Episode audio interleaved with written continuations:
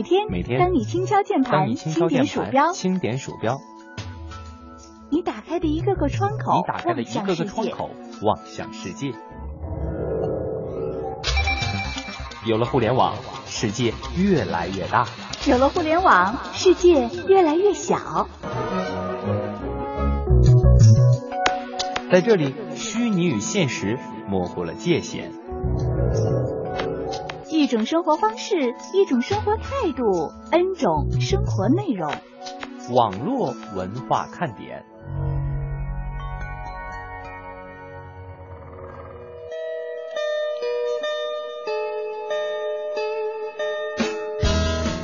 网络文化看点今日微语录。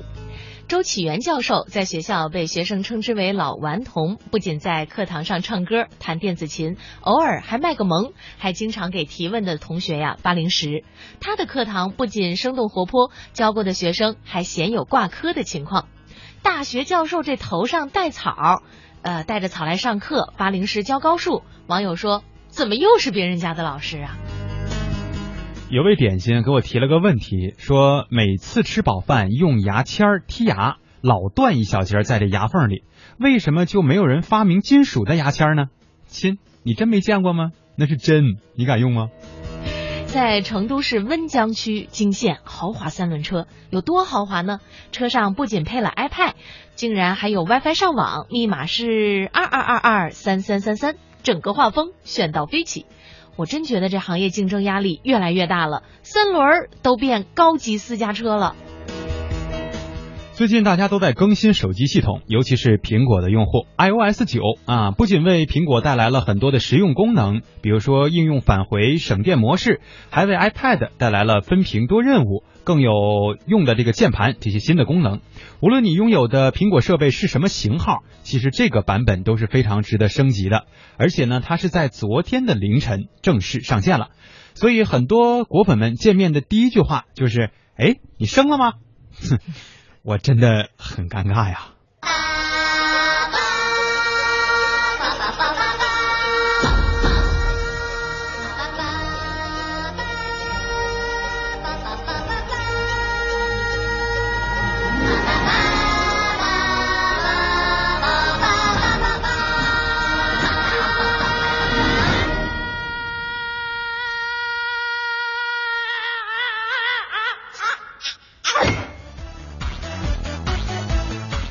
这里是中央人民广播电台华夏之声网络文化看点，大家好，我是蒙蒂。各位好，我是文艳。今天我们微语录当中所说的这位大学教师，真的是让我羡煞不已呀。嗯，因为我觉得哈，在我们学校，在我的母校中国传媒大学，老师们应该已经说是很开放了。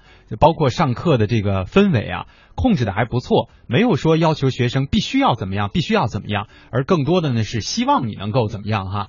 包括有一些课堂纪律，就是管的相对我觉得还比较松。但是像这样的老师哈，就是全心全意的大学老师啊，为这个学生们服务，还有什么发零食啊、卖个萌啊，就是希望能够引起学生注意的这个时代，我觉得真的是好少啊。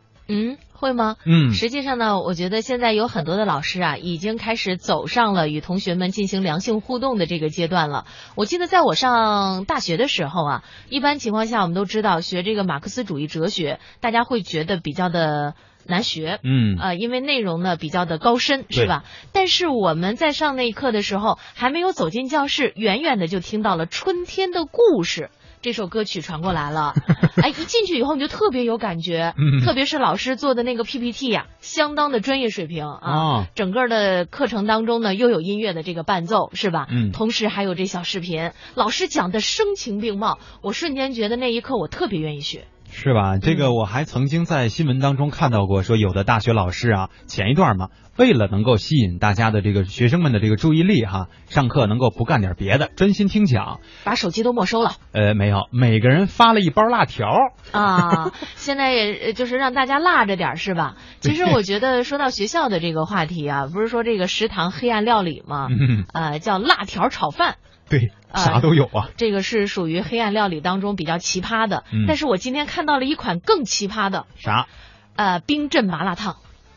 这麻辣烫吃的不就是一个火热的这种感觉吗？，对，上面给你放了一块冰，哎呦，这种感觉吃起来，我觉得一定是非常的酷爽哈。嗯呃，刚才呢，我们说了这条微语录之后，的确是引发了大家很多的感慨，特别是这位周教授特别。特别的赶时髦，因为现在很多的朋友，我们的我不知道大家走在路上有没有看，就是有很多朋友头上会插一一颗花儿，嗯或者一棵草那样，嗯，这叫卖萌草。对，当时我我看到这张图片的时候，我的感觉是幼稚。这小时候我们路边拔的那叫什么狗尾巴草是吧？嗯我们是就撅着玩啊，或者是觉得毛茸茸的，手感不错。小朋友嘛，对于这种东西都比较好奇的，所以我们也就是啊、呃插在耳朵旁边是吧，假装自己很酷的样子。你说大插一学狗尾巴草还能很酷啊？小时候那是哪有什么东西可可玩啊，对吧？但是大学老师插这么一个进来，我觉得同学们也确实是啊，会引起你的这个注意，就是这老师咋的了？很有意思啊，我觉得也反映出这个老师是紧跟时代潮流。嗯。你们小时候是插这个狗尾巴草。狗尾巴草，其实我们小时候比你们那个我觉得要高端很多，因为女孩子嘛叫马齿苋，啊，就这种野菜，因为它那野个菜。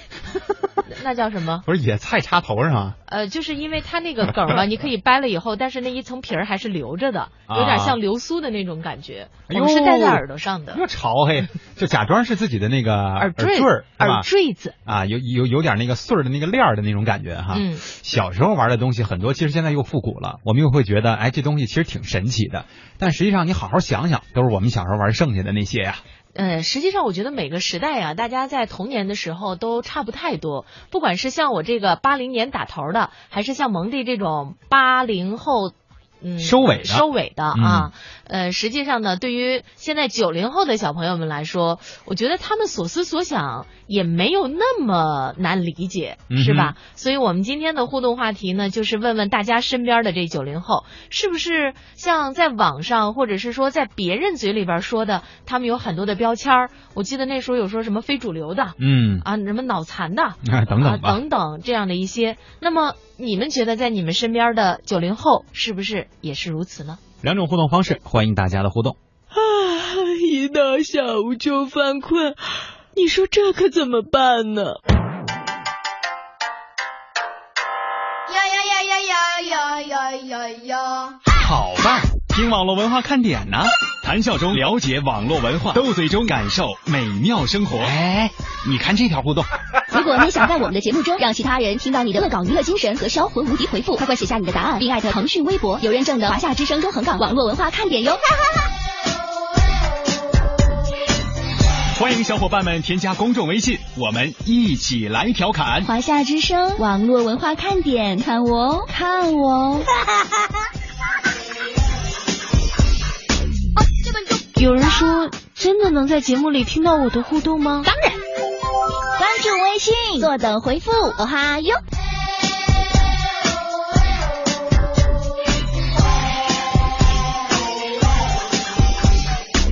嘿，我那边呢？关于九零后的话题是我们今天的互动啊，说一说你身边的九零后，或者你就是九零后，你对自己贴的这个标签到底都是什么样的？你认为九零后有什么样的想法，或者说有什么样身上有什么独特的气质，都可以通过两种互动方式来和我们取得互动。嗯我身边的九零后啊，我觉得好像还是挺多的，因为我两个表弟呢，分别都是九二年的。嗯，呃，我觉得实际上他们跟我小时候也差不太多，甚至比我小时候还宅。还啊对，宅实际上是九零后的一个标签儿。对，就是我每次去到这个姨妈家，因为这是姨妈家的两个儿子嘛，嗯，呃，一定宅在家里边，穿着个睡衣啊，他儿他就出来了。玩儿什么呢？关键嗯，有一个表弟呢，也是中国传媒大学的，喜欢玩网球啊。啊，啊，另外一个表弟呢，呃就就就就就就宅家里头。嗯，对，这个因为刚才说到宅，实际上这个并非是我们八零后的标签儿，因为很多人在回忆童年的时候都会说，哎，我小时候可不宅呀、那会儿也没这个词儿啊，对吧？我们是得出去就肯定不在家里猫的啊，嗯。一定会呼朋引伴，找到身边的这个小伙伴，哪怕就是什么胡同口啊、家楼下院子里啊，我们一定要凑到一块儿，追跑打闹啊，女生跳个皮筋儿啊，对吧？跳个房子呀，等等等等，一定都是进行户外活动的。我听完了这些话，我想了想，也确实是这样，因为我本人是住过胡同的，呃，还真的是这种，就是写完作业以后啊，在家绝对待不住，那要是回家吃饭都得靠家长呼喊，你知道吧？你知道为什么现在这些孩子们宅吗？诱惑多了呀，就是因为靠这些数码产品给是吧？你是刚才说的诱惑的，嗯，呃，一写完作业，哎，玩会儿游戏啊，拿手机上会儿网啊。那个拿 Pad 看个什么视频呀，等等这样一些，就是他没有那么大的这种渴求到外边的自然环境里边去了。对。啊，所以他就变宅了。但是呢，其实到我们中央台每年夏天的时候，会有很多这个现在是九零后甚至零零零零后，没没没没没没有是吧？还没到十八岁入不了 台。呃，九九零后的小朋友来实习，嗯，呃，因为正在读大学嘛。其实我觉得现在的小朋友给我的感觉是什么呢？一是长得越来越好了啊，对，因为营养好了，是吧？小孩都长得开啊，男孩长得帅，女孩长得漂亮，发育的快。另外一个呢，现在小孩实际上干工作还是非常努力和认真的，嗯，跟我原来的想法。特别不一样，我总觉得你看现在很多的九零后家里边条件都挺好的，是吧？这衣来伸手，饭来张口，那对待工作肯定不认真呢。啊，没想到人家一上就是一工作还特别努力，我觉得这个挺挺得赞一下。对，我觉得或者哈，我们换一种说法，就是同样说我们身边接触到的，比如说九零后的实习生，他们我感觉啊，比我们比如说来实习也好，或者是刚刚入台工作也好，要多了一层含义。我们当时实习或者是刚来工作呢，会觉得我一定要认真，对吧？呃，努力。所以呢，在我们的日常表现当中，实际上是有一点那种就是特别严肃啊，我们来干活就是来干活的这样的一种感觉啊。领导也好啊，老这个前辈也好，老师也好，交代给我们的东西，我们要努力的去做，然后其他的东西我们都不开不带考虑的。对吧？我们就把这个东西弄完了以后，然后走了以后呢，再说接下来该怎么办，或者是要去玩什么、吃什么。那现在的这些小朋友，我发现呃挺有生活情趣的，就是他们实际上，比如说在实习的过程当中，不经意之间吧，或者是也会去跟身边的这个同伴们会去聊一聊。哎，今天比如说咱们忙完了以后，咱俩去哪儿逛一逛呀？啊，我们会去哪儿吃个饭呀？我们怎么怎么样啊？就他们会把自己的生活情趣带到自己的这个实际工作当中，这我觉得是一个很。大的差别，也就是说呢，九零后实际上给我更多的感觉是一个拿电脑来说啊，是一个多核，它多层处理器，可以同时兼顾很多的事情，或者是他主动愿意去肩负很多的事情。对，呃，我们那个年代基本上就是呃急功近利，先不这词儿不太好，反正就是说把这个事儿先干好了，我们再进行下一项。嗯，也许我觉得你说的这个是咱俩这样式儿，别人没那么认真。人家有别人可能也是多核处理，你知道吗？就是咱俩没那脑子而已。所以说，可能这个新一代的这些朋友啊，因为也的确是这个智商啊什么的情商，真的是随着社会的发展，我觉得是在提高的。嗯，所以他们现在无论是这个接人待物啊，还是在这个工作上的。这种态度态态度上手啊什么的都是非常好的。呃，当然了，我们这个是说的我们看到的特别好的这一面。我不知道在大家的周围是不是大家有觉得不尽如人意的这一面啊？也可以呢来跟我们说一说。天气不好，心情不爽，说燕儿姐，我一直想说那小黄人最后一段声嘶力竭，这声是不是跟你特别像哈？他很少出这样的声音吧？其实就是我配的。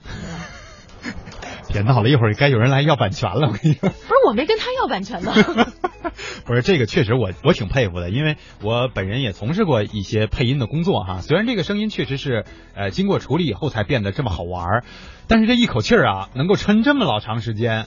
也确实很难得了。那一定是配音的是个肚子里边有空气的人嘛？对他一定有有地儿是吧？能够储存空气，把这一口气抻得这么长。关键呢是我们正常人，如果说抻到这么长，不会有这种呃这种结尾，都是 就没气儿了，对吧？就撒气儿了。但人家还能有一个啪一个节点，真的很厉害啊！这就是行行都有高手在。嗯，高高说九零后最小也十六了吧？燕儿姐，你叫小朋友有点怪哎。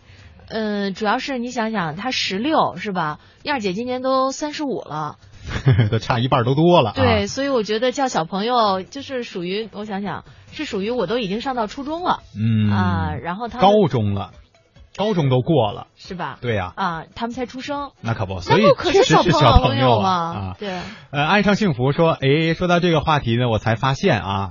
身边都是八零后，还真没什么九零后。不过零零后倒有几个，还有十三四岁左右的小孩儿，看着有点心疼，都觉得他们的父母有点狠心。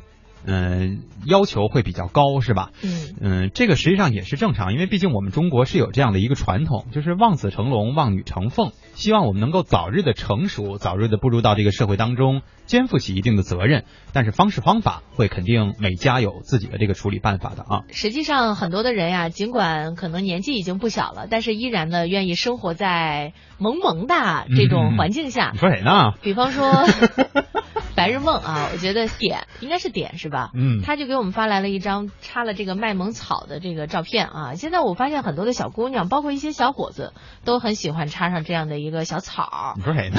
或者小花儿。你干嘛、你？看我干什么？我哪儿看见了？你也没插。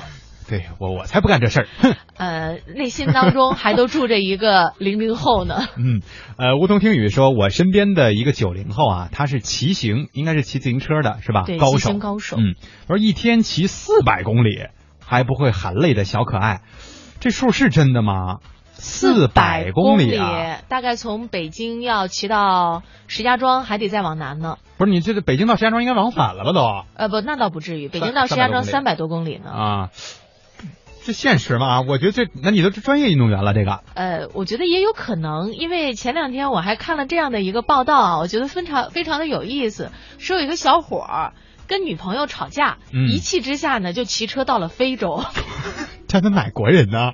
中国的呀、中中国人，呃，好像是咱们广东这边的，就是他是沿着这个路上的这个路线嗯啊，嗯然后到了非洲。后来呢，这这这这这对小情侣啊，就觉得这个还挺好啊。对，那肯定一定要和解了，这个。对对对，后来他们俩就有也有一块儿去骑行的这个想法。现在实际上，我觉得年轻人啊，对于身体健康已经越来越关越关注了。比方说，在本周日北京马拉松嗯要开跑，嗯然后我就问了一下我们这个跑步达人谢哲啊，是吧？嗯我们这个网络文化看点经常过来主持节目的，我说你有没有参加呀？谢哲说。呃，我不好意思，那个日子有一点冲突，我没有参加这个。我说，那你去参加了什么？我去参加了北京铁人三项赛。这升级了是吧？所以说强人在我们身边可能就是暗藏着的这种啊。对，简单快乐说，哎，这有分歧啊。说我老婆就是九零后，我是八零尾，有时候呢我就不能够理解她的想法。一般要是我们两个想法有分歧的时候，我都会让着她。当然我是这么想的，你们九零后还小，以后你就明白我是对的了。实际上，我觉得这个吧有道理，是什么呢？就是呃，因为比方说夫妻两个人，一一个人会年纪大一点嘛，是吧？特别是他在经历的事儿多一点儿以后，他思想会成熟，然后他看你的有一些行为，你就他就会觉得比较幼稚，但是他不跟你闹。嗯啊，呃，他有的时候会给你一点时间，等到你一开始自己不明白，但是你你等到自己有了孩子以后，你看着孩子的那幼稚行为，你就知道人家当年的那良苦用心了。对，所以说有的时候，你像他们俩应该差了不是很多，对吧？就可能三四年吧，看这样子。对，但是我觉得这个所谓的原来我们老提说沟这么的一个概念，可能已经产生了，但是我觉得相差的也不多，所以基本上不会说因为这个八零后、九零后的标签而产生多大的分歧。包括他刚才说的这个哈、说呃他自己会暗想，等你长大了，那人家都你俩都结婚了，他也不是不成熟，对吧？所以我觉得嗯有些问题实际上并非是是结婚不代表成熟，啊，是就是相对来说，你看你没你你没结婚，你也挺成熟的。哟，这会讲话哟，就是他实际上是一个人的思想状态到了一个什么样的程度哈？嗯。相信未来说燕儿姐你暴暴露年龄了，三十五，你有这么大吗？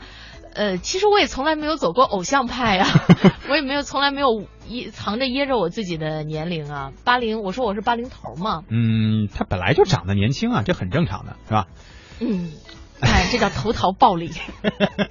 小宝，男小宝啊，说印象当中啊，九零后都很有个性，很有思想，很大胆。就他的印象哈，都用，呃，不是不是不是都用，是经常用火星文。哎，真是，嗯你看看吧，嗯今天咱们这个。呃，对港澳节目中心，也就是我们华夏之声这个大群啊，不单单是我们办公室，呃，有人在聊到一个软件的这个问题的时候，我们在广州前方编辑部的一个，这她真的是九零后啊，一个小姑娘，在回复的时候，他就把字体改成了所谓的这种火星文，就是他这个字上啊，还有什么横杠，有什么小花小草啊之类的这种，然后所有人当时就有点，嗯，就这种感觉就，哦，呃，因为我们都不太常用这样的方式，就觉得哎呀，简单一个回复啊，可能主要看的是内容，它更在于形式啊。小宝还说了，说女生呢喜欢穿中长网裙短裙，中长网短裙，有点想象不出来是什么样子的。嗯，他说袜子类似于球袜，黑白条相同，相间。呃，相见啊，你说的是漫画吧？他说男孩子呢留着很韩版的发型，这倒是。对，经嘴里经常哼哼着周杰伦、李宇春、李宇春的歌哈。哦。另外呢，QQ 空间啊，喜欢用一些很另类的言语做标题，这就是我眼中的九零后。小宝的这个观察还挺细致的啊。实际上，我觉得，呃，这个短裙什么的，真的不太不太能够想象的出来，什么叫网短裙呢？蓝宇哥说：“我身边的九零后比较多，自己是九六年的，大家都很相似，所以也比较合得来。他说，我觉得我们九零后挺多人都不懂事儿，爱异想天开，不太实际。哎，谁的年轻的时候没做过梦啊？对，而且他自己说九六年的，已真的已经很小了哈。九六年的还不到二十呢，是吗？对，所以我觉得，哪怕说思想方面有一些，比如说冲动啊，或者是觉得很多事情我可以啊。”呃，我觉得都是可以理解的，谁没有这个年少轻狂的时候呢？对吧？就是年纪轻的时候，总觉得自己可以拯救全世界。嗯。然后等到年纪大了以后，发现能把自己拯救好了就 OK 了。整明白就不错啊。另外他还说，燕姐看起来挺活力的，不像三十五啊。就是我觉得呀，因为咱们的听众群普遍比较年轻。嗯。对于大家来说，觉得三十五是一个特别。特别大的一个久远的一个岁年年纪啊，因为可能我们很多的点心大概也就二十二十出头这个样子。嗯，呃，其实我觉得还好吧，就是原来很多人说你过了三十岁生日会不会有很大的一种心理变化？嗯哼，就是因为我觉得每天的工作就是按部就班，呃，而且也比较的忙碌，所以也没有那么多给自己心理建设和悲春伤秋的机会。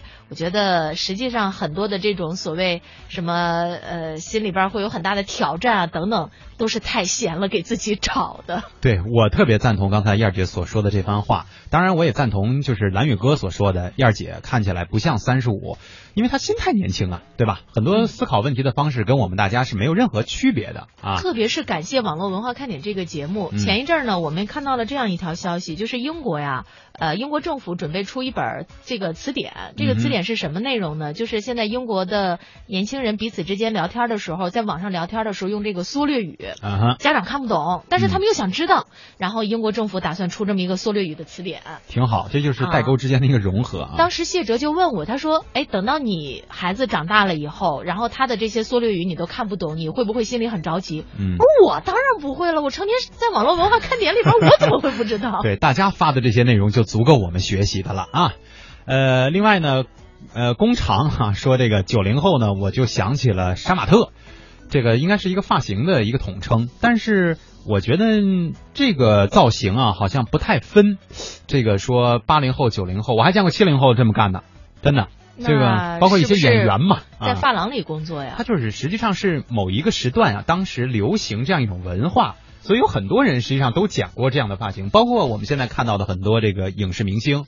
啊，所以他真的是七零后的那种，所以我觉得这个好像还不太分，说必须是九零后才干出来的事儿。哎，我发现今天一说九零后啊，大家这个话特别多，跟自己相关了呀。嗯，后来我看这个时间一下就到十五点二十三分了哈，咱们来说一下今天的每日新词，也跟各位朋友经常喜欢的这个健身啊或者是锻炼是有关系的。嗯，这个每日新词呢叫反手祈祷，又称之为反手加手机，是网友炫身材的新玩法。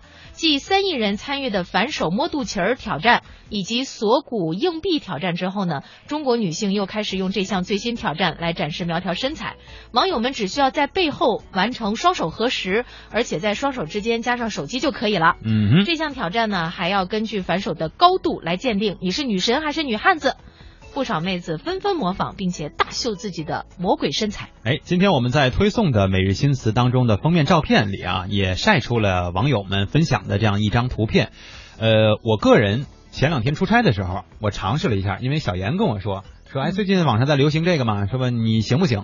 然后我试了一下，我是可以，但是我跟什么女神女汉子之间是没有什么任何关系。是男神，男汉子是吧？纯爷们儿啊，这个不是这个，但是我也考虑到了，就是实际上跟我们说的那个反手摸肚脐啊是一个原理啊，不仅仅说你身材有多好，就是一定能够达到这个程度。我觉得还跟你的这个肩胛的这个柔韧度啊等等是相关的。绝对是因为小严的身材也不错，但是他就完成说到这个女神的这个地步，说基本上女神是什么地步哈？就你在后背双手合十了以后，这个指尖啊大概能碰到这个，你如果你穿一个带领的衣服，就是这个领子的最上部分了，啊、有这么高，她才那我算女觉得也得神。也得是胳膊比较长。对，所以这实际上，另外就是刚才燕儿姐所说的这个柔韧性的问题。你有的人就在后背正常的双手合十很正常的，咱俩这一会儿说不出话来了，憋的憋出气儿了。